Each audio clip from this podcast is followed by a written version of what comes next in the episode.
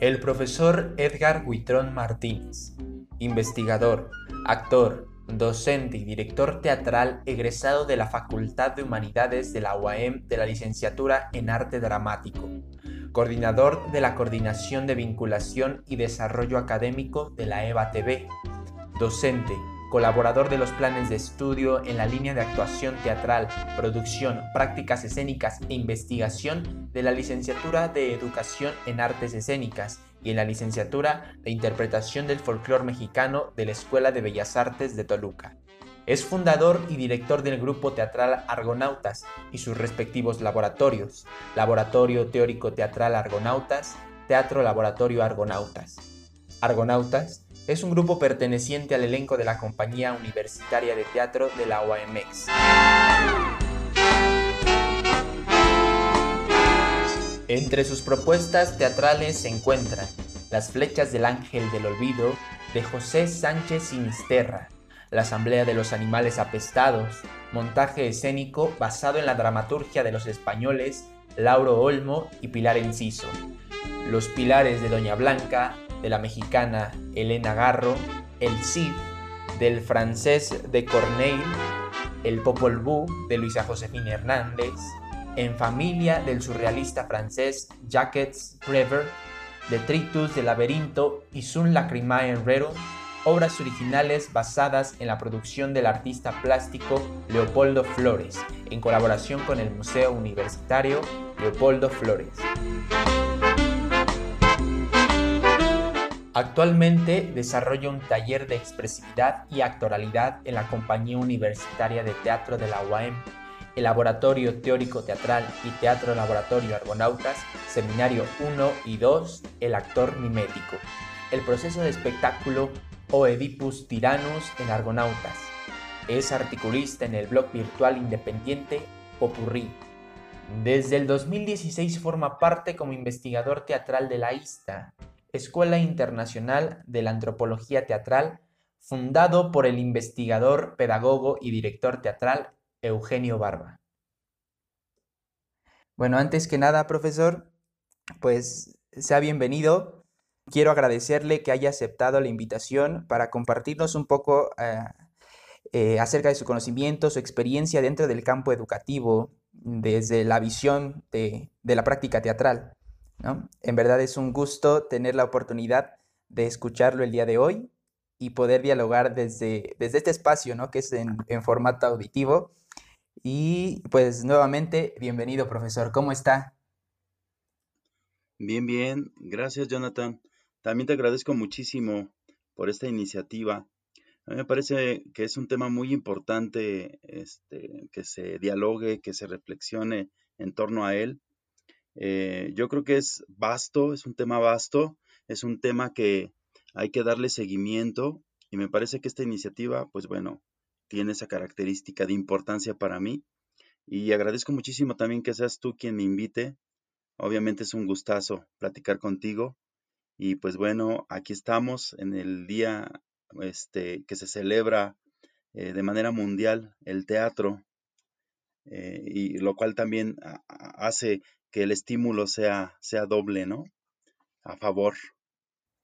Claro, profesor, como bien lo menciona, eh, yo creo que es un, es un tema importante y la verdad es que eh, también, también apasionante. Bueno, sabe que a mí me gusta mucho la, cuestión de la educación y, y, por qué no también vinculada desde la disciplina que, que, es el teatro, ¿no? Que es otra gran, otro gran universo dentro de las artes. Y, y más que nada, esta propuesta surge también, profe, para que pues futuros artistas, ¿no? Estudiantes ahorita de arte, eh, futuros docentes, mm, conozcan su perspectiva. Más que nada usted ya, ya ahorita leía su trayectoria y pues ya tiene bastante experiencia en, este campo como docente y como actor, como director. Y, y, pues siempre es un gusto, le digo, escucharlo y creo que es nutritivo, siempre es fructífero y me parece que puede ser una gran, una gran aportación ¿no? a las nuevas generaciones e incluso también, ¿no? ¿Por qué no a, los docentes que ahorita se encuentran como en, esa, en ese estado de crisis? Que también la pandemia nos, nos tiene ahorita como, pues en ese, en ese vaivén, ¿no? De, de qué, qué, qué sucede con el teatro, ¿no? Y, y, bueno, para adentrarnos en la dinámica, vamos, vamos a hacer como las preguntas, profesor. No sé si guste antes decir algunas palabras. No, que tienes mucha razón. eh, eh, hablar acerca de este tema en estos tiempos eh, nos pueden, nos pueden ayudar a, replantear, ¿no? em, muchos de los aspectos o em, también a enfocar nuestros pensamientos en torno a este tema. Siempre los momentos de crisis, yo creo que son los, los mejores momentos para promover la reflexión. Entonces, yo creo que hay que aprovecharlo para eso, para replantearnos cosas y, qué mejor que sea así, es decir, que en este caso, eh, a partir de una iniciativa de, de alguien que, que está a punto de salir al ámbito profesional eh, y que obviamente tiene esa inquietud, pues podamos eh, ver hasta dónde podemos nosotros también aportar mm, de acuerdo a los descubrimientos que llevamos. Es importante recalcar que, bueno, yo ya cumplo 20 años como, como docente, docente de, de teatro, eh, y, de, y digamos muchas perspectivas y muchas dimensiones sobre eh, el mismo ámbito teatral, ¿no? Es decir, no solo he impartido clases de actuación, sino que también hemos impartido clases de voz, hemos desarrollado clases de historia, hemos hablado de la investigación en torno a, a las- a estas dimensiones del teatro, eh, y me parece, me parece muy interesante también recalcar que además se funde aquí un- un- una pasión por el tema, ¿no? Afortunadamente yo no soy un docente que, que da clases porque ya, porque eh, como algunos dicen, pues ya que ya me tocó dar clases, ¿no? Al contrario, era algo que, que también yo deseaba hacer, es decir, dirigir, actuar y obviamente impartir clases, eh, eran, eran, son parte de, de lo que me apasiona. Entonces, yo me acerqué a la educación, me acerqué eh, a formar, eh, es- específicamente formar gente de teatro o gente de las artes escénicas, pero también hemos formado o creado o desarrollado talleres, eh, también eh, en diferentes ámbitos, inclusive en ámbitos como la medicina, por decirles algo, la preparatoria, ¿no? En, en- en- para niños.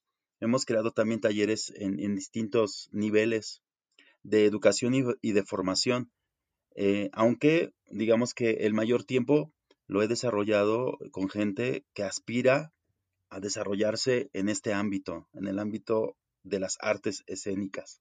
Entonces yo espero que eso pues pueda este, aportar algo, ¿no? Obviamente hasta donde, hasta donde llevo, eh, em, digamos, desarrollando este tema, a- hablando específicamente de la pedagogía y enfrentándonos a esta nueva situación, ¿no? A esta situación de estado pandémico. Eh, profesor, usted como lo menciona, bueno, creo que con eso me adentro también a la primera pregunta, ¿no? Que, bien, eh, bueno, es un tema, eh, bueno, más bien es una eh, tarea que usted la realiza con pasión y más que nada desde, desde la voluntad propia, más allá del, de la idea que tenemos, bueno, a veces como artistas, que como no encontramos, no podríamos encontrar trabajo saliendo en una compañía o creando propios proyectos, nos sostenemos como de la educación, ¿no? Pero es como eh, no tenemos ese conocimiento a veces acerca de, de todos los principios, pues como bien menciona, a lo mejor pedagógicos, para llevar esa tarea, esa práctica educativa, ¿no? Y ahora, bueno, adentrándome ya en esta, en esta cuestión, para usted, ¿Cómo, cómo ha integrado más bien estas dos disciplinas, que es la pedagogía y el teatro? Eh, ¿qué le ofrece lo teatral a lo pedagógico y eh, viceversa, ¿no? Lo pedagógico, ¿qué le ofrece al teatro? Pues, em, pues a mí me parece que el teatro, em, digamos que em, se integra muy fácilmente a cualquier otro tipo de actividad. Ayuda, ayuda a asimilar conocimientos eh, de una forma que no te lo va a dar eh, otro tipo de práctica pedagógica. O sea, en sí, en sí, el promover a través del teatro ciertos conocimientos generan otra manera de, de de poder desarrollarlos, ¿no? En, este caso, a las personas que estén interesadas en ciertos temas o por adquirir ciertos conocimientos, pues obviamente el teatro es un instrumento para ello. Es decir, si yo quiero hablar de historia, eh, yo puedo a través del teatro eh, desarrollar un, enfoque y una manera de ver la historia. De hecho, eh, yo quiero confesarte que conocí a maestras, por ejemplo, a nivel secundaria o inclusive a nivel preparatoria, conocí a unas maestras que eran maravillosas, porque cuando nos impartían clases, lo hacían a modo de, una, una, práctica teatral o de un ejercicio teatral. En el caso de la secundaria, eh, tuve una coordinadora que cuando quería este, transmitirnos algo, algún, algún conocimiento, llegaba con una propuesta teatral. Ella, ella llegaba como un personaje y empezaba a atraer nuestra atención a través de ese personaje y empezaba a transmitir lo que ella quería transmitir, ¿no?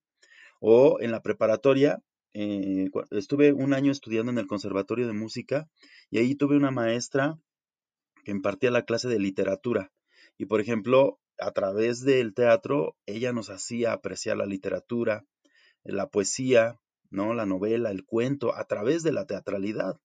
Entonces, eh, pues a mí me parece que, funciona como un instrumento muy brillante, eh, muy eficaz, digo yo, porque a través de una acción, una acción vivida, eh, se va impregnando el conocimiento. Y yo creo que son cosas que, que, em, que, no, que muchas veces no se pueden resolver solo con enunciarlas, ¿no?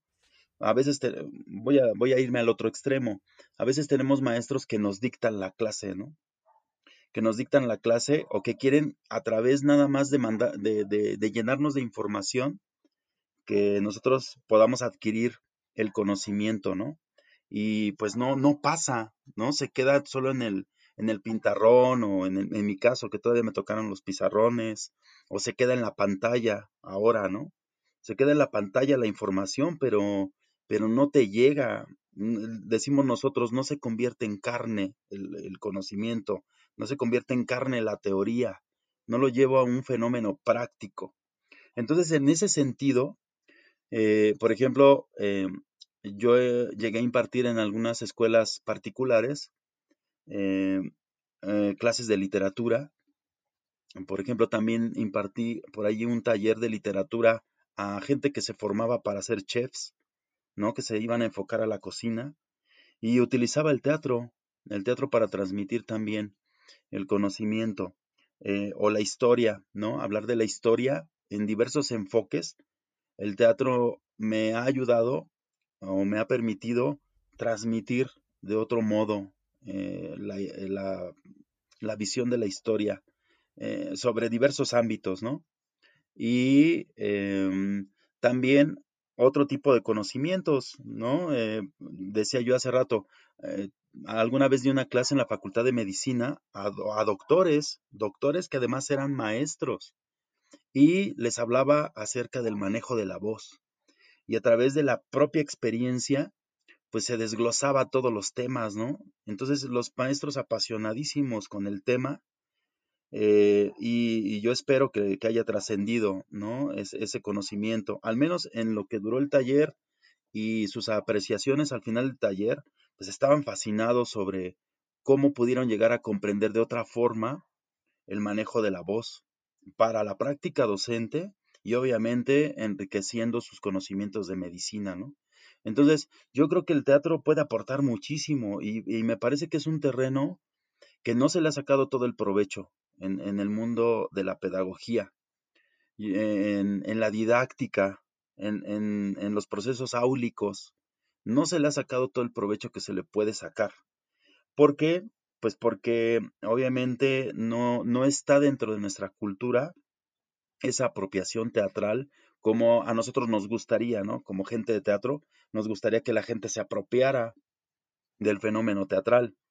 Ah, tal vez por miedo, tal vez por porque no se ha desarrollado bien eh, la, transmisión de, cómo poder apreciar el fenómeno teatral, o también puede ser que pues es un arte muy joven en nuestro país, ¿no? Es un arte muy joven, muy incomprendido, eh, muy satanizado inclusive, eh, y pues ha creado cierta distancia, ¿no? También no sé qué tanto implique culturalmente el que estemos un poco negados, porque pues bueno, recordemos que el teatro a nosotros se nos impuso como vía de evangelización. Entonces no sé si esté en nuestros genes esta manera como de repeler esa, a esa práctica, ¿no? A la práctica teatral, no sé. O si esté ahí como parte de una herencia eh, de negación, ¿no? Hacia, ese, hacia este arte.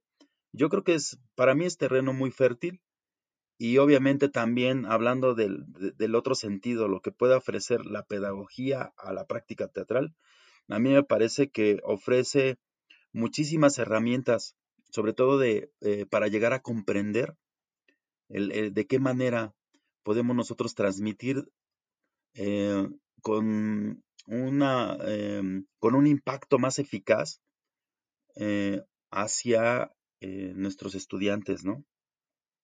En el caso de los estudiantes de teatro, pues uno debe adquirir eh, estrategias y herramientas pedagógicas. De otra manera, de otra manera es muy difícil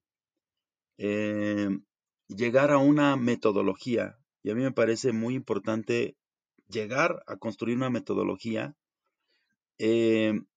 o varias metodologías, ¿no? Porque también me parece que cada, cada grupo al que nosotros formamos, pues es un reto nuevo, es, es un nuevo enigma, es, es, un nuevo terreno y pues uno debe construir una metodología o varias metodologías, les, les podríamos llamar resilientes, ¿no? Que se lleguen a adecuar, que, que se lleguen a, transformar de acuerdo a la necesidad y para eso pues se requiere conocimiento, o sea, se requiere ciencia.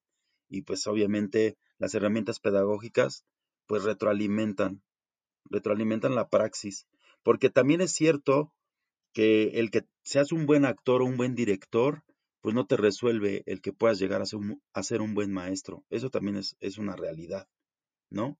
Y al revés, el que seas un buen maestro no significa que puedas llegar a ser un buen director o un buen actor o un buen dramaturgo. O sea, eso también es una realidad. Ahorita recordé a Clementina Otero, ¿no? Que decía, híjole, pues ser maestro es, es ser un don de Dios, ¿no? Es decir, es porque fuiste tocado por la mano de Dios para llegar a ser un buen maestro. No, no, no implica el que tengas un gran currículum, ni, ni el que tengas grandes títulos y doctorados ni el que tengas una gran trayectoria o hayas tenido grandes proyectos o hayas formado parte de grandes proyectos. El ser maestro es otra cosa y va más allá de, todas, de, toda la herramienta, de toda la técnica, de todos los métodos. Debe haber una especie de don, decía ella, Clementina Otero, ¿no? No sé si, si apunté un poco a lo que me preguntabas. Eh, claro, profesor, sí, y es que aparte también se adentra ya como en la siguiente pregunta. Usted hablaba de, de metodologías, perdón, mm, y me llama la atención porque usted eh, en, su currículum, ahorita lo mencionábamos, es, mm, ¿cómo se llama? Eh, forma parte, ¿no? de la creación de estos planes de estudio para los estudiantes de la Escuela de Bellas Artes de Toluca, ¿no? Que es de la licenciatura en Artes Escénicas y en interpretación dancística del folclore, me parece. Si estoy mal, me corrige. Eh, y más que nada, ¿cómo usted crea esas metodologías? Porque bien lo menciona, ¿no? De acuerdo a las necesidades, ¿qué contenidos usted eh, propone para los, artistas que se están formando? ¿Cómo responden esos contenidos a, a, las necesidades de los estudiantes? Y como bien dice, ¿cómo hacemos que se apropien de, eso, de esos contenidos? Pues el proyecto original de esos, em, de esos planes de estudio son, son o, eran un proyecto muy ambicioso, ¿no? Eh, pues en principio estaba, estaba, pues sí, una postura y, una, y un concepto pedagógico. Es decir, eh, hablar acerca de, bueno, ¿qué necesitamos hoy día? ¿Qué tipo de profesionales necesitamos hoy día? Y la pregunta, o la, más bien la respuesta a esa pregunta, pues me, surge eh, por una necesidad eh, pues que nos plantea la realidad y por también la propuesta que se hacía sobre el pensamiento complejo, ¿no? es decir, ya hablando sobre el tema eh, o, sobre los temas que desarrolla Edgar Morán, eh, que, que, se convirtió en una propuesta para el mundo, ¿no?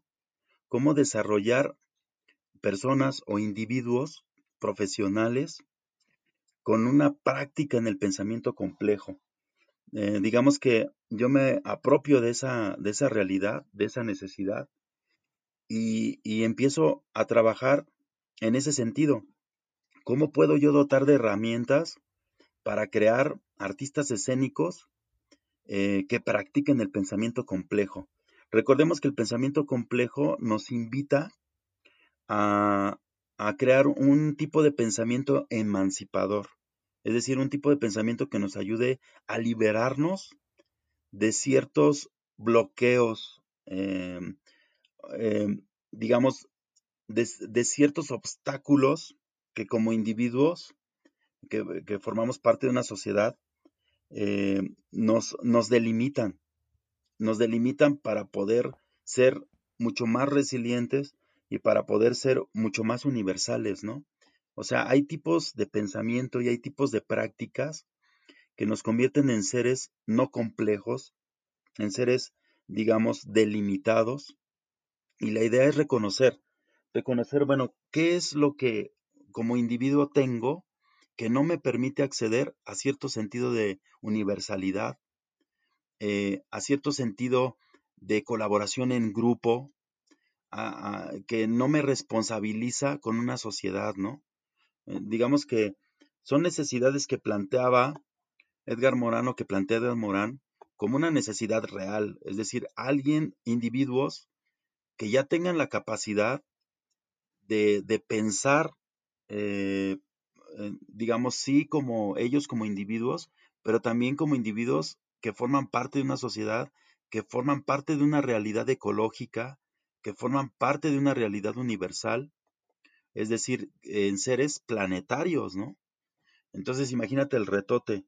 Aunque fue planteado hace mucho tiempo, porque ya podríamos hablar de, un, de un tiempo considerable, es decir, más de 10 años, pues no se ha practicado como tal, ¿no?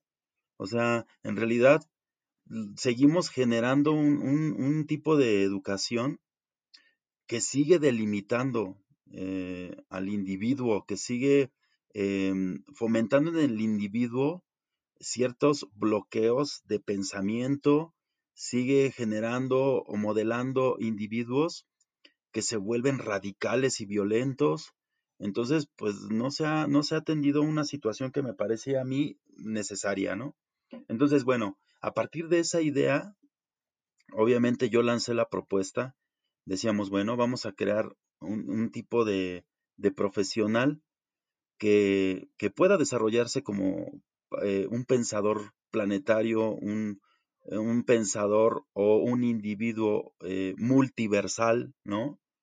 Y que realmente pueda este, orientarnos a la sociedad hacia, ese, esas inteligencias, podríamos llamar. O sea, que desarrollar esas inteligencias también, eh, no solo en él mismo, sino que también pudiese estimular las inteligencias de, los individuos que, vean sus espectáculos, ¿no? Entonces, como ves, era muy ambicioso.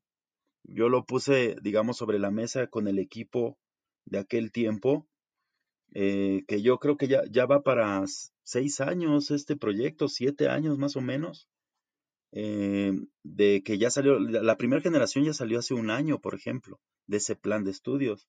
Entonces, eh, pues bueno, en ese momento eh, los maestros que formaban parte de ese equipo dicen sí, por ahí es donde se debe desarrollar este trabajo, ¿no? Vamos a crear una propuesta de formación este, que, que aspire a una necesidad real, a una necesidad necesaria o inmediata, ¿no? Eh, de urgencia, vamos a, ponerle de esa manera.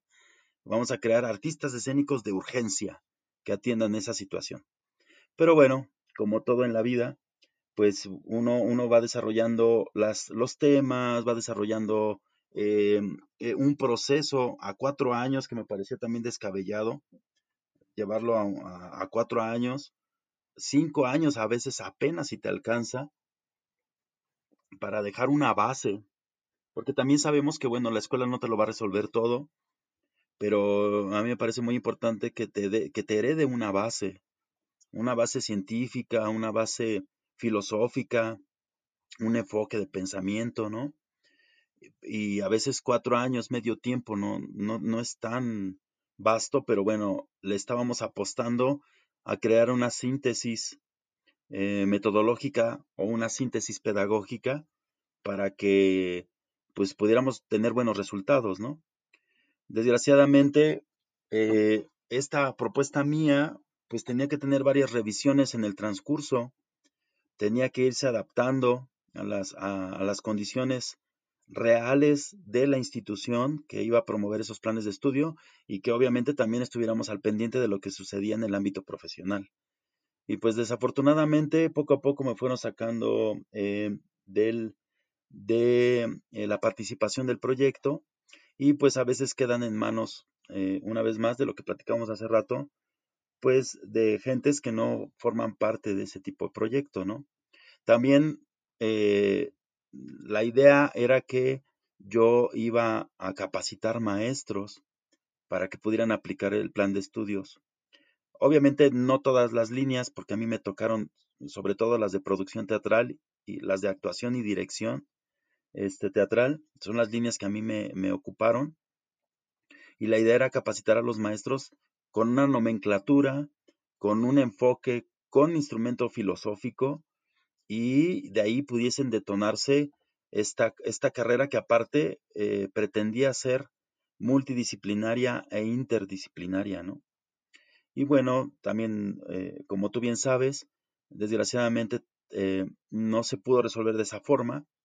Al final del día, los maestros navegan como van entendiendo los planes y, pues bueno, desgraciadamente, como lo sabemos también, hoy día, más que maestros, pues buscan, se buscan políticos, políticos eh, que les funcionen de acuerdo a los discursos de cada institución, más que maestros en sí, entonces, eh, pues bueno, desgraciadamente no ha dado los resultados que esperábamos, ¿no? Esa es, digamos, eh, la realidad. Ahorita eh, que menciona esta parte como del pensamiento complejo y acerca, bueno, de, esta realidad, bueno, porque también lo veo así, ¿no? Que toda esta educación mm, artística, toda esta cuestión también como la práctica del docente, va más allá, ¿no? Del, del aula, va más, va más allá de, una simple institución. Eh, más que nada es afrontar una realidad que ahorita, como bien lo menciona, pues creo que eh, el país no está como, mm, todavía no toma el teatro como algo necesario, ¿no? Todavía lo ve como de, última instancia. Y esto me lleva a, hablar acerca, del concepto bueno, porque lo, escuchaba apenas en una este, conferencia ¿no? del Día Internacional del Teatro, precisamente en esta semana, donde usted hablaba acerca del concepto y la postura, ¿no? Y lo vinculo mucho a lo del pensamiento complejo, ¿no? Decía que sin postura no hay concepto, ¿no? ¿Qué tan importante es para un docente de teatro tener una postura eh, en todas sus dimensiones, yo diría, ¿no? Porque pues podría ser filosófica, como bien lo menciona, ¿no? Eh, política, eh, que también eso sería otro tema, ¿no? Porque me parece que, esa politicidad es, inherente a esa práctica, a la práctica educativa en general. Así es. cuando me refiero a postura, es de verdad tomar partido de, los, de todos los temas que involucran a la sociedad. Es tomar y accionar eh, de acuerdo a todos los temas que me mueven, en donde yo siento que tengo la capacidad de intervenir, eh, sobre todo para mejorar las circunstancias. Eh, a mí me parece muy importante este tema. hablando de las artes escénicas, pues bueno, nos invita a un sentido de integralidad o a un sentido de ser integral, que esto nos eh, podríamos definirlo mejor o podríamos eh, apropiarlo mejor pensando en la idea de coherencia, o sea, de ser individuos coherentes, ¿sabes? O sea, no basta con decir las cosas en las artes escénicas o en la práctica del arte escénico o, el arte teatral o el arte dancístico. No basta con decir las cosas.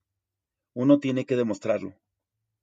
Tiene que demostrar que lo que dice va de acuerdo a lo que hace y que eso eh, tiene una consecuencia eh, a través de lo que piensa y lo que siente, ¿no? Es decir, si no hay es lo, más posible, obviamente, estoy hablando de lo más posible. Sabemos que es muy difícil, puesto que vivimos en una sociedad y en una serie de sistemas que nos han disociado como individuos. Entonces, es muy difícil encontrar personas que lo que digan o lo que hagan vaya ad hoc a lo que piensan y lo que sienten. Muy complicado.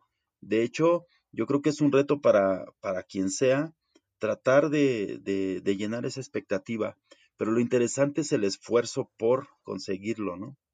En las artes escénicas no hay de, no hay de más. O sea, tienes que, tienes que ser coherente con ello. O sea, a eso es lo que me, se refería, por ejemplo, Clementina Otero hace ratito que la mencionábamos. Clementina Otero decía, si no eres, si no fuiste un buen ejecutante, un buen actor, entonces, ¿qué le vas a enseñar a un alumno que quiere ser actor? O sea, es imposible, ella decía, es, imposible y además tienes que ser un excelente maestro, o sea, eh, lo que decíamos hace ratito, tener ese don para, para transmitir eh, eh, todo aquello que tú practicabas, o, lo mismo con la dirección, ¿no? Entonces, aquí vamos a debatir un poquito el tema que se manejaba mucho en mi tiempo, ¿no? Que antes decían, bueno, es que no es necesario que seas bueno para todo. Antes, antes te decían, con que seas bueno en algo, ¿no? A lo mejor no eres buen director, pero eres buen actor, pero no eres buen maestro. Bueno, no importa, con que seas bueno para algo, es suficiente. Yo creo que ahorita ya no es, esta realidad no nos permite tanto eso. Yo creo que tienes que ser lo mejor posible. Tienes que ser lo mejor posible director, tienes que ser lo mejor posible actor, tienes que ser lo mejor posible docente. Entonces, este tipo de, de, necesidad de coherencia, pues te da, te da una garantía, porque además, eh, ves que hace ratito te decía, eh, el político, eh, debo corregir eso, el mal político. El mal político, que es la visión de este político mentiroso, simulador, este, incoherente, pues es lo que nos tiene cansados también como sociedad. Entonces, imagínate si tú vas a una escuela y lo que te encuentras es un ser mentiroso, un ser incoherente, pues difícilmente vas a tenerle eh, consideraciones. Entre más coherente seas, a mí me parece que tu imagen eh, se defiende por sí sola ante un gremio de estudiantes.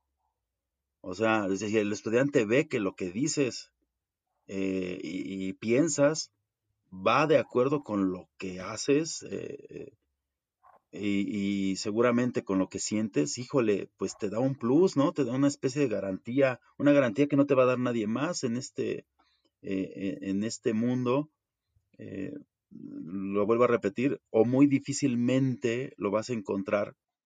Sobre todo, dice uno, bueno, valoras ese gran esfuerzo, ¿no? Entonces, a mí me parece muy importante, y más hablando del, arte en específico.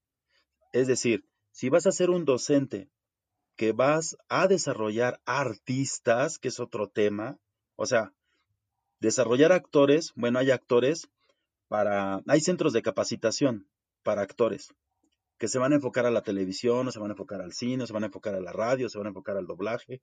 Son centros de capacitación. De ese es, digamos, otro tema. Pues bueno, solo los capacitas para esa empresa. Pero si estás dispuesto a formar artistas, en este caso teatrales, en el ramo de la ejecución, o sea, en, el, el ramo de la investigación actoral, pues imagínate el compromiso, ¿no? Tienes entonces que ser alguien que mínimo aprecie el arte. No puede ser alguien que, que medio le sabes al arte, o sea, eh, que debes tener una postura con respecto al arte, por ejemplo. Porque hoy día recordemos que el concepto, arte pues lleva consigo hasta un sentido de eslogan publicitario, ni siquiera eh, ya no es necesario este, entrar en temas de estilo o, de filosofías, o, ¿no? Eh, ya hoy día se le dice arte a cualquier cosa, en realidad. Entonces, por ejemplo, ahí mismo debe haber una postura con respecto a ese tema, ¿no? Debe haber una postura con respecto al tipo de, formación y al tipo de individuo eh, que vas a instrumentar. O sea, ¿qué inteligencias vas a desarrollar en ese individuo? ¿Qué instrumentos les vas a heredar a ese individuo? hay otro tipo de conocimiento que, que no es, por ejemplo, que no es del todo, em, vamos a llamarle científico, que pertenece a otro tipo de ámbitos, eh, que muchas veces se quedan en ámbitos de lo subjetivo o del inconsciente, o por ejemplo yo muchas veces hablo de una brújula, una brújula que nos hable de sentido de verdad, una brújula que nos afine ciertos sentidos, ciertas inteligencias que a veces no puedes asir en una, en una eh, metodología o en un sistema, ¿no? E, es otro quien te lo enseña, si no es alguien que realmente, que realmente ha vivido el arte, por ejemplo, ¿no? Entonces, bueno, yo creo que nos abre para muchísimos, muchísimas reflexiones esto, esta pregunta. Yo creo que es, un es una pregunta compleja y por tanto no podemos responderla de manera simple, ¿no?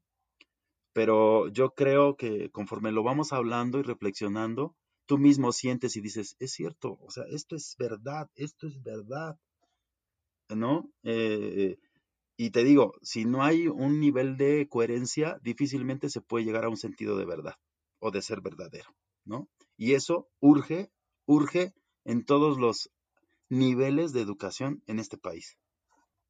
Y, bueno, ahorita reflexionando acerca de lo que dice el profesor, yo creo que también aquí entra la, parte del pensamiento crítico, ¿no? Que yo creo que es otra tarea del, docente, eh, docente de teatro, docente de arte, eh, otra tarea el, estimular, ¿no? En, en, un alumno, porque, bueno, para encontrar esa brújula, pues tiene que haber siempre un cuestionamiento acerca de lo que estamos haciendo, pues primeramente nosotros, y eh, posteriormente, como dice, ¿no? Ya ahorita yo creo que también el, eh, yo estoy de acuerdo con usted en que la palabra arte se ha estado, bueno, ya se vende por cualquier cosa. Y, creo que más ahorita, ¿no? En estos momentos de pandemia, varios empezaron a, bueno, a sacar disque propuestas, ¿no? De arte, pero lo que tú ves eh, a veces, pues no tiene discurso, no hay, no hay postura, como usted diría, ¿no? Entonces, para usted, ¿cómo ¿cómo eliminaría más que nada esta cuestión del miedo a, la crítica, ¿no? Por parte también de los docentes, porque eh, si bien se dice, ¿no? Es que hay que tener un pensamiento crítico, sí, eh, pero ya cuando empieza a incomodar, ya, ya dice, no, no, no, no, a ver, espérate, es que eso no se puede hacer. Entonces, yo, yo creo que, ¿cómo, ¿cómo quitamos ese obstáculo, profesor? ¿Cómo hacemos que los, los propios alumnos, pues, reflexionen, ¿no? Porque yo creo que el pensar desde que ya estás pensando, ya estás enjuiciando eh, el mundo en el que estás, ¿no? La realidad en el que estás. Me parece a veces eh, absurdo que te digan que la, crítica, pues, bueno, más, bien que malinterpreten la, crítica, ¿no? El concepto de crítica. Para usted, eh, yo le preguntaría, ¿qué es la crítica y cómo, cómo quitaríamos esta, esta idea de que, de que los docentes, más allá de, imponer o de, ¿cómo se diría? Mm, censurar, emanciparan los pensamientos para que los, alumnos llegaran a ese pensamiento crítico.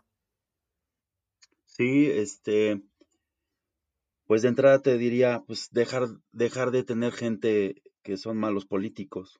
Generalmente eh, los malos políticos mm, le temen a la, a, la, a la, idea de la crítica, ¿no?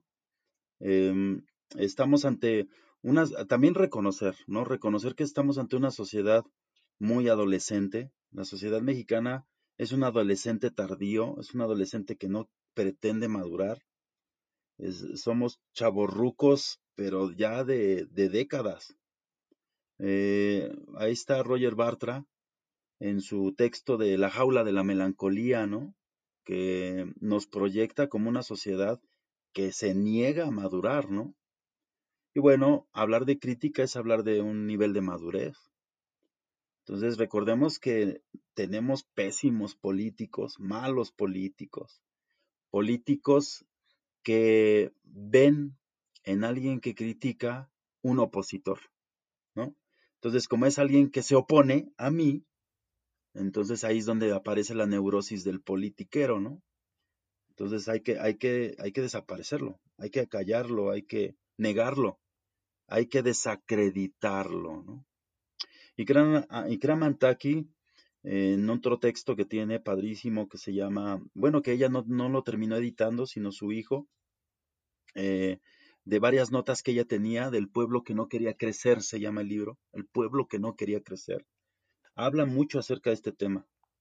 Dice, pues nunca van a madurar porque no tienen tampoco, pues, digamos, un enfoque o una postura con respecto a la crítica y la crítica se debe madurar. Por ejemplo, hace rato hablaba, el pensamiento emancipador trae consigo también una crítica emancipadora, ¿no? Eh, es que es un ejercicio, a mí me parece maravilloso. Repito, eh, son propuestas para desarrollar el pensamiento complejo. Es decir, una crítica que sea aguda, que sea eficaz, eh, que devele que devele cuáles son los sistemas que generan el bloqueo, que no permite una evolución, y, luego apostar por una propuesta, ¿no? Generar una propuesta, un aparato, una estrategia para no volver a caer en ese tipo de sistema que bloquea la emancipación, la libertad del individuo.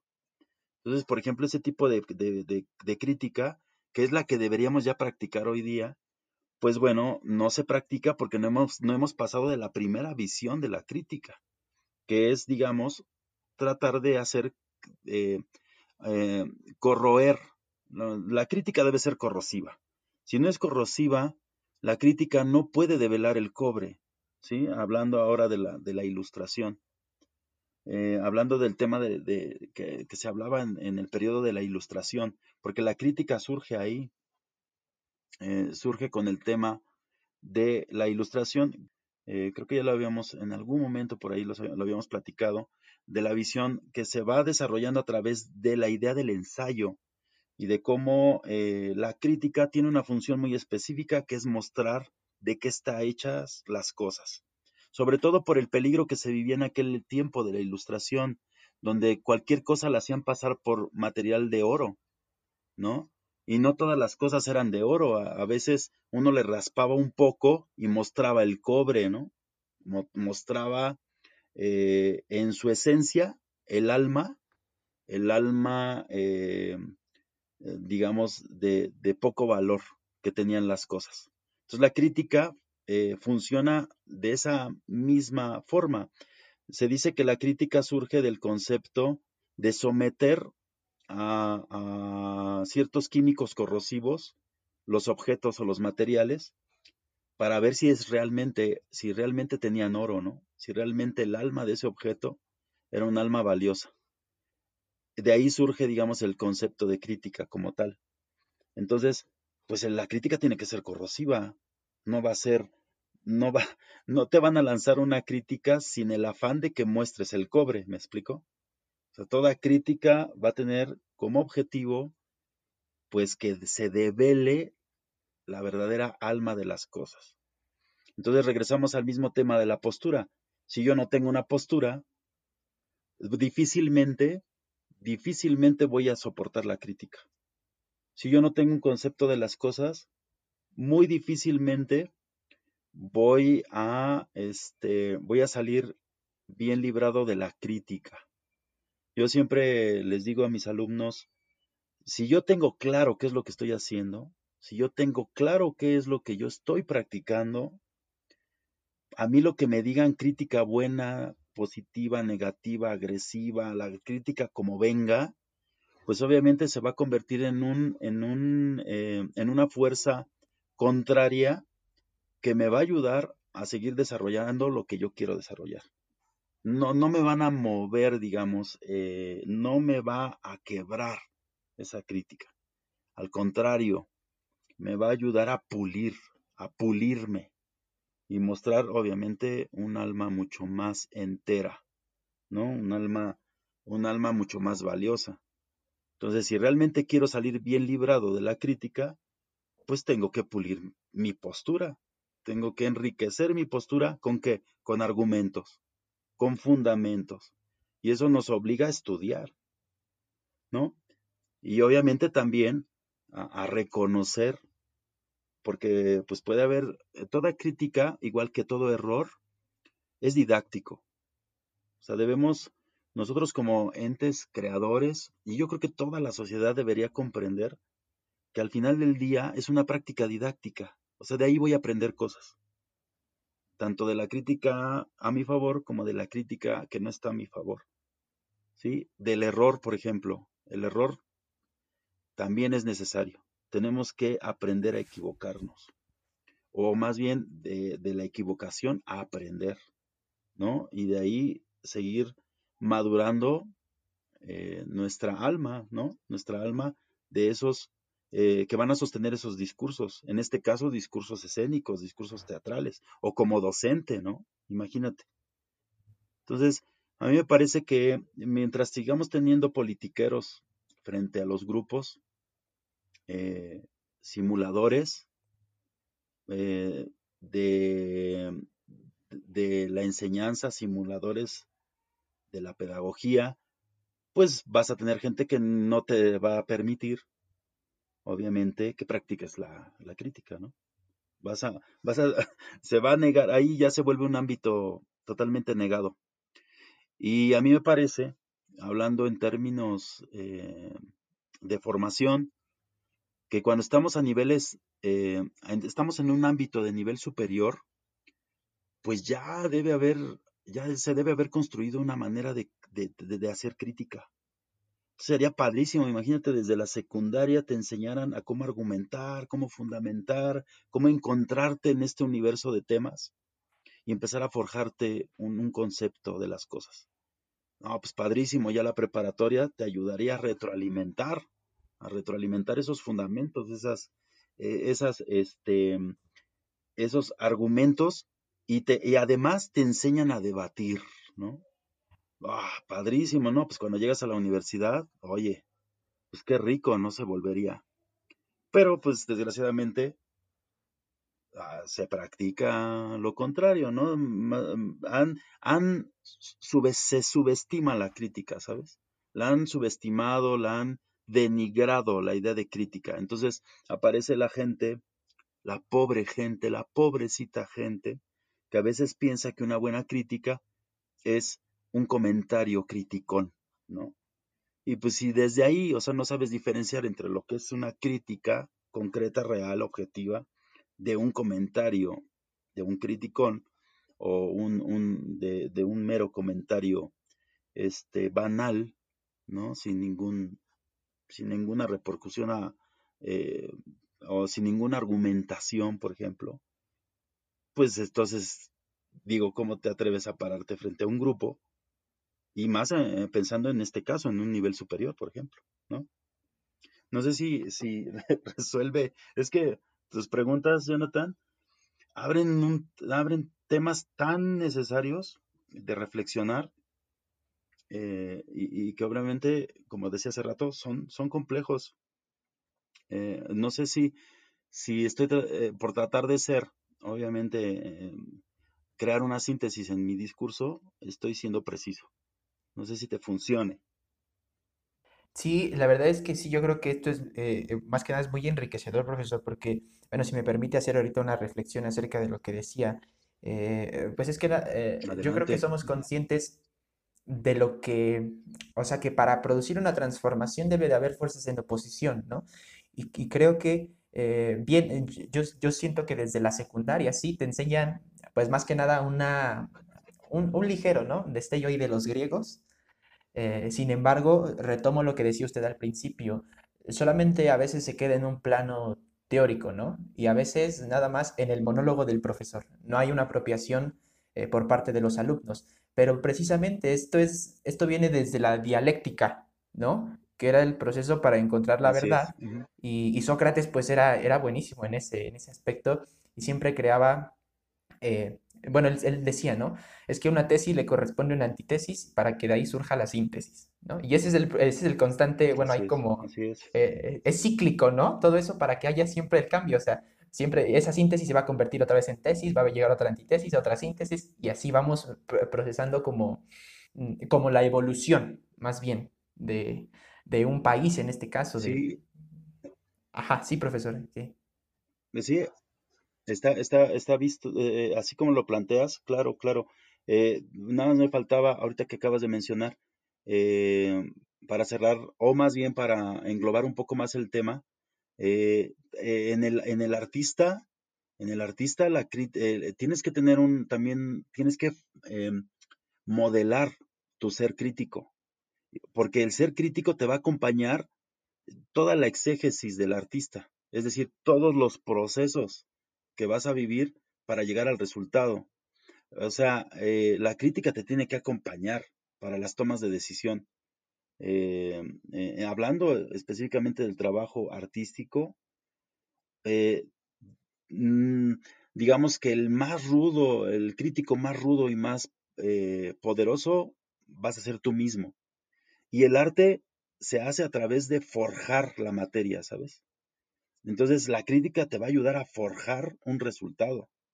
Eso es muy importante de recalcarlo, porque a veces pensamos que la crítica está ya cuando está el resultado, o a veces dependemos de la crítica cuando se llega ya a un resultado, cuando en realidad la crítica nos acompaña todo el tiempo a los que nos dedicamos al arte, por ejemplo. Y en el caso de un docente me parece que también, ¿no? O sea, cada sesión de clase o cada, cada, cada este, dinámica áulica pues debe también acompañarlo una, un, un crítico de sí mismo, ¿no? Eh, Entonces, bueno, yo creo que eso también podríamos nosotros apropiarlo de- del arte, llevarlo al terreno del- de, la pedagogía, me parece muy, muy, muy interesante. Ahora sí, perdón, creo que te interrumpí, Jonah, ¿no? Eh, no, profesor, de hecho sí ya había terminado como la idea. Pues creo que sí, es precisamente eso. Y tiene que ver, pues claro, yo creo que con el, pensamiento emancipado, ¿no? Que, planteaba usted. Eh, trascendiendo como a otra pregunta ahorita, ya para ir como también finalizando, creo que, bueno, yo creo que también va vinculado dentro de lo que estamos hablando, profesor, porque si bien sí, yo creo que las preguntas nos dan para muchísimo y hay mucho que reflexionar eh, en torno, pues más que nada también a la práctica educativa y, pues a la práctica, ¿no? de- del artista también en, en general. Usted ahorita, ¿cómo ve el concepto de disciplina? ¿Cómo lo trabaja, ¿no? Desde, desde la práctica docente y desde la práctica como director y actor. Pues eh, mm, me parece que mm, la disciplina eh, ah, de acuerdo o siendo coherentes con lo que estamos platicando, pues también se forja, ¿no? Em, mm, recordemos, hace rato mencionaba acerca de la idea de, que somos muy, em, somos muy individuos, somos individuos disociados y que muchas veces nuestra, nuestra manera de accionar eh, es una manera de accionar muy, eh, dirían en otros tiempos, muy floja, ¿no? Eh, necesitamos crear contundencia también. O sea, para ser contundente, no nos queda otra más que ser disciplinados. ¿Sabes a quién me recuerda muchísimo este, es, eh, cuando platico acerca de la disciplina? Y más que de la disciplina, yo creo que deberíamos hablar de la autodisciplina. Recuerdo muchísimo a Rafael Márquez hablando en el ámbito del box. Y espero que esto no sea como envilecer todo lo que hemos platicado, o sea, para nada, ¿no? Eh, recuerdo el box eh, de este encuentro de Rafa Márquez contra Pacquiao. Mm, Es más, no sé si, si estoy equivocando los nombres, pero creo que era así, ¿no? Es Pacquiao y Rafa Márquez. Y Sí es Rafael Márquez, ¿verdad? Sí voy bien, Jonathan. El, boxeador Este, sí, sí, profesor. Y, o sí, Márquez. sí, No, la pelea también sí fue contra Pacquiao. Ajá, que fueron tres peleas. Ajá, que fueron tres De peleas, hecho, ¿no? creo que fueron cuatro, Ah, cuatro peleas, ¿no? en las cuales eh, a ojos de, de todo mundo decíamos, le robaron, le robaron de esas cuatro peleas, le robaron dos, ¿no? O sea, ya, ya tenía que haber sido, este, ya le tenía que haber ganado, o sea, ¿qué pasa con estos jueces, no? Entonces el mismo Márquez en alguna de sus entrevistas decía, no, pues es que entonces lo tengo que noquear. O sea, si no quedó claro, ¿no? Si no claro, no quedó claro mi acción a través de esta serie de puntos, entonces lo tengo que noquear. Y pum, el, cuarto, el, eh, el, digamos, la cuarta pelea sucedió así. Se preparó para noquearlo, ¿no? O sea, cuando te- estamos en un ámbito adverso, adverso eh, en donde tus acciones por el ámbito en el que te estás desarrollando se pierden, eh, o siente uno que no tienen efecto, o sienten que no tiene resonancia, ¿qué es lo que te queda? Eh, enfatizar tu autodisciplina, porque entonces no estás siendo contundente lo que estás haciendo, ¿no? Eh, por eso utilizo un poco esta, esta idea, ¿no? Eh, a- utilizando de anécdota lo que pasó con Márquez, a mí me parece una anécdota brillante porque creo que nos ayuda a concretar esta idea de la autodisciplina. Eh, un poco hablando de la industria del box, pues bueno, sabemos que hay peleas arregladas, ¿no? Sabe- sabemos que podía haberse arreglado todo, inclusive tal vez con dinero, pero él decidió el camino más difícil, forjarse para ganar, o sea, a mí me parece eh, una, una idea maravillosa que refuerza esta idea de la autodisciplina. Si hay algo que no está teniendo efecto hacia, lo- hacia donde tú quieres, obviamente, que suceda, que suceda o que esperas un efecto, pues entonces tienes que, necesitas otro tipo de, de autodisciplina. A lo mejor la autodisciplina que estás desarrollando, pues no te da esa contundencia. Y eh, eh, retomando la anécdota del box, pues bueno, ¿cuántos no cambian de entrenadores, no? ¿Cuántos no cambian de técnicas, de estrategias eh, para poder llegar a su objetivo? Lo mismo sucede en la Fórmula Uno. Eh, a veces los mismos pilotos deciden cambiar de equipos, ¿no? Y no importa que sea el contrario, ¿no? Contra los que competía toda la vida, ¿no? No importa, lo que importa es que yo sea, que sea más contundente mi acción, mi accionar. Y aquí estamos hablando del ámbito del deporte que tal vez, tal vez para algunos suene como muy frívolo. A mí no me parece frívolo. A mí no me parece frívolo cuando se está hablando en serio de, de, de un, de un juego en serio, ¿sabes? Porque bueno, pues también sabemos que en el fútbol, en el fútbol hay política y hay dinero y a veces pues hay, hay este, estrategia para mantener la venta, ¿no? Y la compra del boleto y lo que sea. Eh, vemos cuando es mentira, eso es a lo que me refiero. O ves, este, o ves eh, la pelea de box que dices, esto es una farsa, ¿no? Eh, mal empleado, porque acuérdense que también en nuestro ámbito han existido los farsantes. Más bien, hablamos de algo que es mentiroso, ¿no? algo que es mentiroso, que no se sostiene. Bueno, hasta en esos ámbitos está eso, está ese sentido de verdad, ese sentido de verosimilitud. Bueno, en el caso del docente, a mí me parece, como lo platicábamos hace rato, si tienes, si tienes claro la idea de esta crítica que hace rato decíamos emancipadora, pues obviamente te va a arrojar resultados muy precisos en tus diagnósticos, partiendo de ti mismo, y entonces vas a tener que transformar la disciplina, ¿me entiendes? Yo cuando me refiero a disciplina, obviamente es un planteamiento de disciplina para el otro. Pero cuando me refiero de autodisciplina, es un planteamiento propio. Y ahí sí te la ves contigo mismo, ¿no? Ahí sí tú sabes qué es lo que, porque todos lo sabemos, o sea, qué es lo que necesitas hacer para llegar a ese efecto contundente. Entonces, eh, por ejemplo, hace rato decía, no, pues imagínate al maestro que llega con este pensamiento emancipador, con esta práctica de la crítica emancipadora y todavía imagínate un maestro que llegue con la práctica del diálogo emancipador.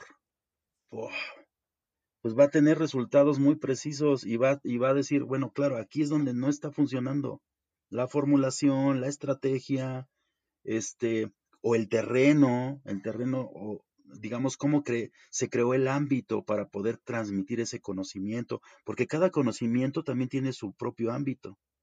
Es un poco como, la, como las plantas. No puedes plantar este, un cactus, o bueno, el cactus puede tener, es más resiliente con el terreno, pero no sé, una amapola eh, o un, este, una flor de loto, o no, no, no, no, eh, flores exóticas, no se pueden sembrar donde sea, no surgen donde sea. Cierto tipo de rosas, ¿no? Eh, claveles de cierto tipo, tienes que crear una atmósfera. A mí el conocimiento, mm, me parece que esa, esa metáfora es muy parecida a la enseñanza, ¿no?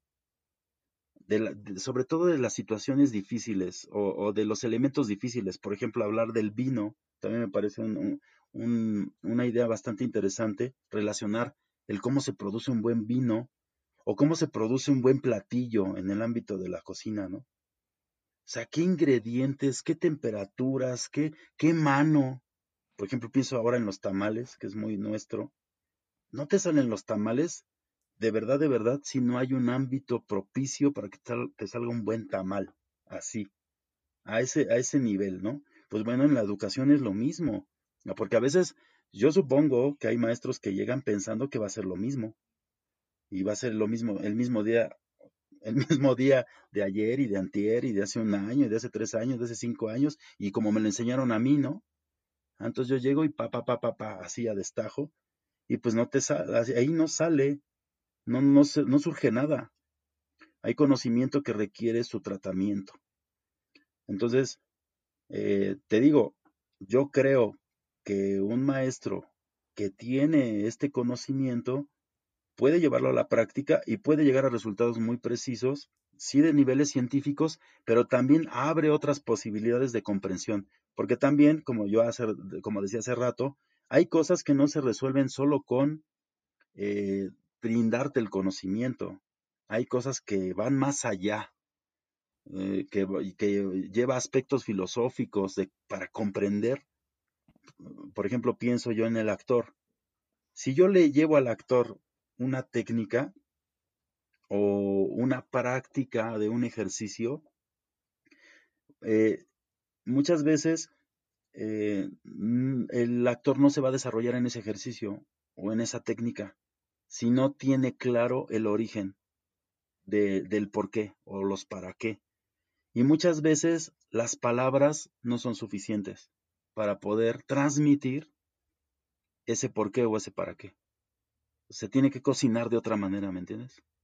Y hay cosas que yo tengo que negarme a decir a veces, eh, de acuerdo al individuo. Es decir, hay jóvenes, hay niños, hay adultos a los que dices, a él no le puedo manejar este discurso porque si le manejo ese discurso, se va a perder el conocimiento. Tengo que articular de otra manera mi discurso. Tengo que articular de otra forma el cómo pueda aprenderlo.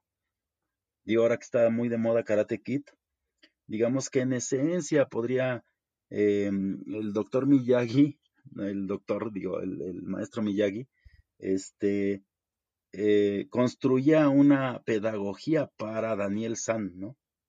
Entonces es muy interesante, por ejemplo, ahora en Cobra Kai, que pues a veces no funciona para todos ese tipo de, pedagogía, ¿no?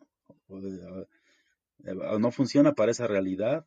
Entonces, ahora, ¿de qué manera puede hacer que trascienda ese conocimiento, ¿no? Por decir algo, utilizando obviamente, eh, en este caso, anécdotas tal vez muy simples, pero insisto, es más complejo de lo que de lo que podemos decir ahora. O sea, tendríamos, tendríamos nosotros que desarrollar varios laboratorios y talleres para que me lleguen a comprender, tal vez, o tal vez no. Tal vez haya gente que con tan solo oírme me está entendiendo perfectamente, ¿no? Entonces, eh, este, a mí me parece que es algo que, que, se debe practicar, la autodisciplina. Y la disciplina, insisto, es una propuesta. Es una propuesta para llegar a ciertos efectos muy, muy eh, en específico. Pero lo más brillante sería despertar la autodisciplina del otro, ¿no? Eso yo creo que sería lo más, lo más interesante y yo creo que lo más necesario. Y, yo creo que más que nada esa es la meta, ¿no, profesor? Que como, como docentes mm, eh, eh, hagamos que el, ¿cómo se llama? Bueno, el alumno encuentre su, su propia disciplina, ¿no? Así Y es. ahorita, eh, este, bueno, lo que usted comenta es como que contrapone a la, a la idea de la disciplina que, eh, bueno, yo siento que aún se sigue manejando en algunas, en algunas instituciones, ¿no? Por alguna parte de, de los docentes también, que era esta disciplina que yo creo que eh, se implementa también como en la, en época de, de lo industrial, donde el ser disciplinado era ser buen trabajador y, buen consumidor, ¿no? Ya empezaba como esta idea capitalista. Eh, en, en este entonces, pues todavía se maneja es- esa cuestión como de ser disciplinado es ser del rebaño, ¿no?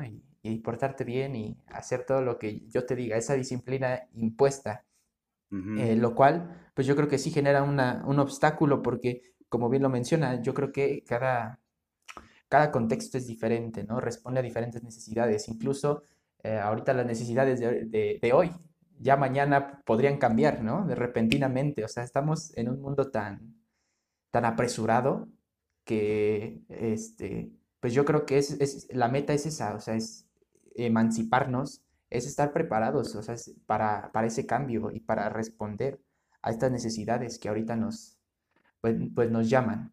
Y, y profesor, bueno, como, como última pregunta, también ya para, para cerrar eh, un poquito, bueno, a menos que también si quiere echar otras dos horas, ¿verdad? No, ya sabes que soy capaz, Jonathan, no me, no me digas eso. Ah, porque me sigo, me sigo, eh. No, es que en verdad serían otras dos horas, pero muy este, fructíferas en realidad, la, la verdad. No, Mira, vamos a verlo de esta manera.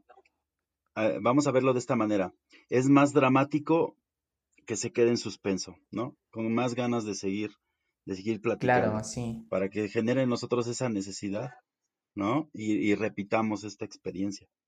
Y, y también es esa curiosidad, ¿no, profesor? Porque, bueno, esto, esto me da como también pauta para mencionar que, eh, bueno, usted ha sido uno de esos profesores que, eh, que yo conocí y entré pues siendo muy ignorante. Digo que todavía sigo siendo muy ignorante, ¿no? Pero que despierta esa curiosidad, ese, ese querer investigar, ese querer ir más allá, ese, es, ese, ese profesor que transmite como energías que te hace enamorarte, ¿no? De lo que él hace, porque él, él ama, no en el plano romántico, ¿no? De- que ahorita se viene manejando también mucho. eh, él ama lo que hace y, y siempre va contracorriente. Entonces siempre me llama eso, eh, me, me seduce esa idea y pues ahorita aquí estoy, ¿no? También ya eh, en, en Ahora este... me vas a echar la culpa. Ahora vas a empezar a echarme la culpa, Es, es su seguramente. culpa, sí, es, es su culpa, profesor. De usted, de usted y de la maestra Dalia también, que me incita al mundo de la pedagogía también. Ya Maravilloso. después, pues, también, este, ojalá y podamos hacer como un podcast también con la maestra Dalia.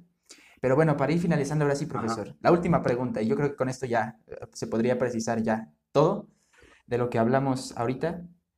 Y, bien, pues la pregunta es, ¿a favor de quién o en contra de quién o de qué usted sigue realizando esta tarea ah, este, docente? Eh,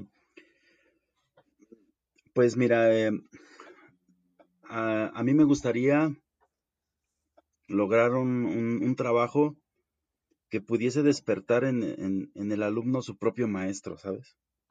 Yo, eh, también en, la plática que decías de el Día Internacional del Teatro, en, la mesa de diálogo, yo hablaba de cómo poder em, regresarle al ejecutante eh, su empoderamiento, ¿no? Empoderar a los ejecutantes escénicos que tan maltratados hoy día este, viven.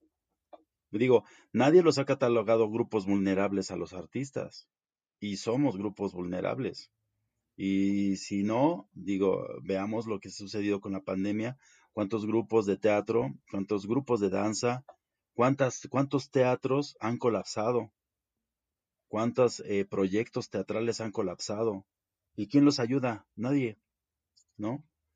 Eh, es, es, a mí eh, me resulta que, que, me da mucho coraje este sistema en el que vivimos en relación a esta idea de que pues vive mejor del teatro quien no lo hace, ¿no? Eso, eso a mí me, pues sí me pega, sí me mueve, o sea, esta idea de, bueno, ¿por qué tiene que, por qué vive mejor el funcionario político? ¿Por qué vive mejor el técnico del teatro? ¿O por qué vive mejor el disque investigador de teatro? Digo disque en el sentido de que, bueno, son a veces investigadores que ni siquiera han pisado el escenario nunca, ¿no? Ni, lo, ni pretenden hacerlo, pero viven muy bien de eso. Y mientras tanto, los que somos ejecutantes, los que dirigimos, estamos desamparados, ¿no? A veces del boleto que entra, de ese boleto que paga por ahí un espectador, ¿cuánto te llega a, a ti como ejecutante, ¿no? Entonces, a mí me parece esa situación injusta. Entonces, pienso yo en esta idea de, bueno, hay que empoderar, hay que empoderar al ejecutante eh, recordándole que el que investiga mejor el fenómeno es el que lo hace, ¿no? Y finalmente es el que puede demostrar eh, de manera muy concreta esas investigaciones. Por un lado está eso, ¿no? Eh, esta idea de poder herramientar, como te decía hace ratito, lograr que se conviertan en sus propios maestros, que se conviertan en, investigadores y que defiendan su trabajo. Eh, que, juntos, obviamente, imagínate crear una, eh, un, grupo, crear este, varios, em, digamos, varias inteligencias en varios seres para poder transformar esta circunstancia que vivimos ahora, ¿no? Entonces, bueno, por un lado es eso. Por otro, a mí me parece que la estupidez humana híjole, es un tema que yo creo que deberíamos tomarlo como tema de alarma. Yo creo que vivimos en una profunda imbecilidad. Entonces, no se trabaja para ello, no se trabaja para, para emanciparnos de esa estupidez. Y bueno, como decíamos hace ratito, ya la misma Ikram Antaki y otros muchos este, teóricos acerca de la sociedad mexicana ya nos han arrojado, como decía también hace rato de Bartra, ¿no? Acerca de la jaula de la melancolía, nos han arrojado varios por qué urge que madure la sociedad mexicana, ¿no?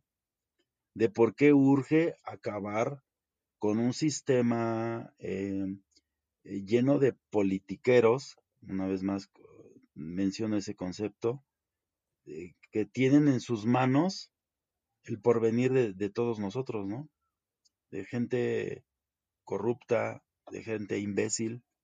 Y lo estamos viendo, digo, Jonathan, lo tenemos cerquita, ¿no? Como tú bien lo estás planteando, están en las instituciones, se vive eso, en todas las instituciones.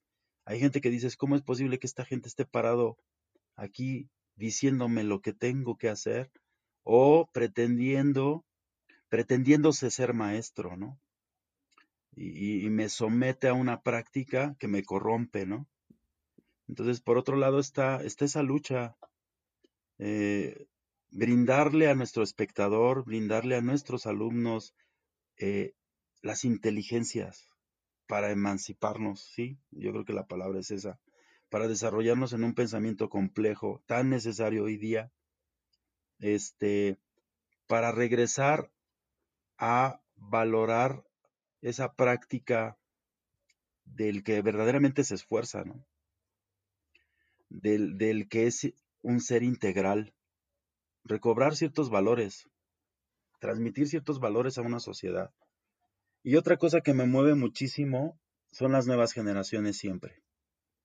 O sea, trabajar para los que vienen.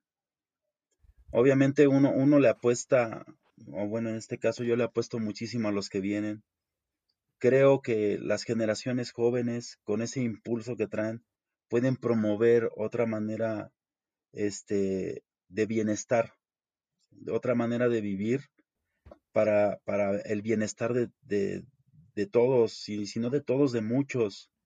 Eh, pues ya es momento, bueno, yo creo que ya, ya, ya llevamos rato haciéndonos tontos. Eh, no queremos reconocer los sistemas que nos han llevado al traste como sociedad, al sistema que nos ha llevado al traste de, de los malestares que vivimos como individuos. Y nadie hace nada, ¿no? Sentimos que nadie hace nada, o lo que decía yo hace rato, falta contundencia.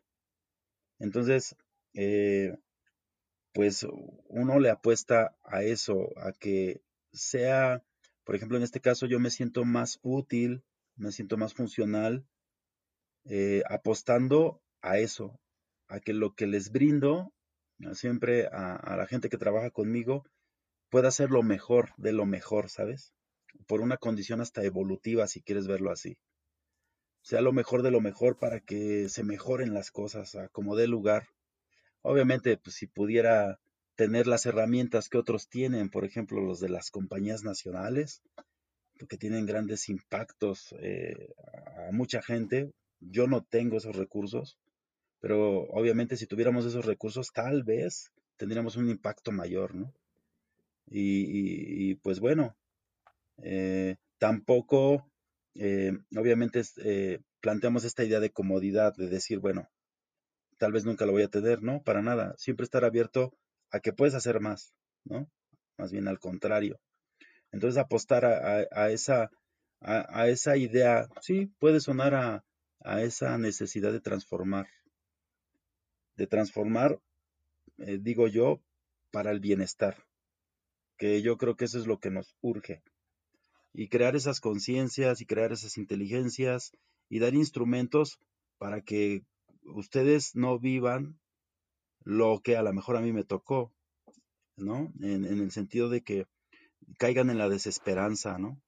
A, mí no me gustaría que generaciones como, como la tuya, ya otros que les he, dado clases o de los que vienen, pues vivan tan jóvenes la desesperación, ¿no? Caigan tan jóvenes en la desesperanza. Al contrario, al contrario, tenemos que, tenemos que eh, utilizar todos los elementos para potenciar ese poder ascensional que tiene cada individuo.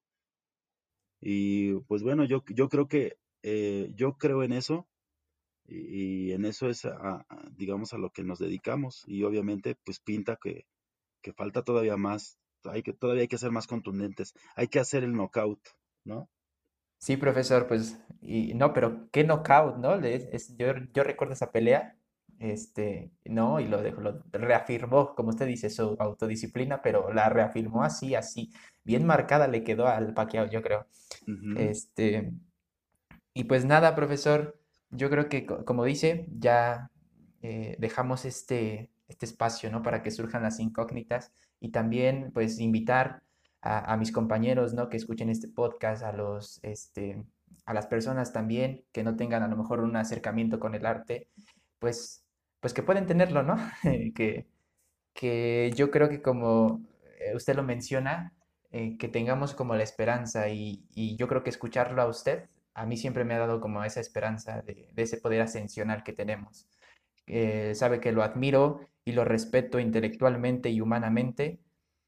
Y pues es un gusto, ¿no? Poder tener este diálogo con, con uno de los maestros que me ha llevado también ahorita hasta, este, este, este punto que yo, yo he estado en el que también me, me animo o me incluyo en esa idea de que yo también puedo generar eh, a lo mejor una transformación, ¿no? En, en lo que, en, mi círculo, lo que yo pueda. Eh, le, reitero nuevamente, muchas gracias, profesor, por, por esta charla, por este, por este tiempo que, bueno, que usted eh, me brinda. Y, pues nada, no sé si usted quiera agregar algo más, profesor. Quiere decir también, bueno, cómo lo podemos encontrar eh, la compañía de teatro en la que usted, bueno, es el director y el fundador en, las redes sociales para que también la, puedan seguir, ¿no? Y estén enterados de sus siguientes proyectos. ¿Algo que usted quiera mencionar? Pues te, agradezco mucho, Jonathan. Es recíproco, obviamente es recíproco nuestro aprecio. Eh, em, Obviamente hay mucho trabajo por hacer, ¿no? Estamos, estamos eh, comprometidos en ello. Eh, es fascinante contar con compañeros, es decir, con gente que, que también lucha por, por algo similar. Y en este caso, pues bueno, tú estás siendo un buen compañero, desarrollando esta, esta práctica. Em, agradezco mucho tus palabras. Obviamente, eh, uno, uno, uno no debe creer que también que ahí, ahí acaba lo que uno, lo que uno puede hacer, ¿no? Con esto quiero decir que eh, me parecen muy halagadoras, demasiado de hecho, pero te agradezco muchísimo, obviamente es un estímulo también para mí.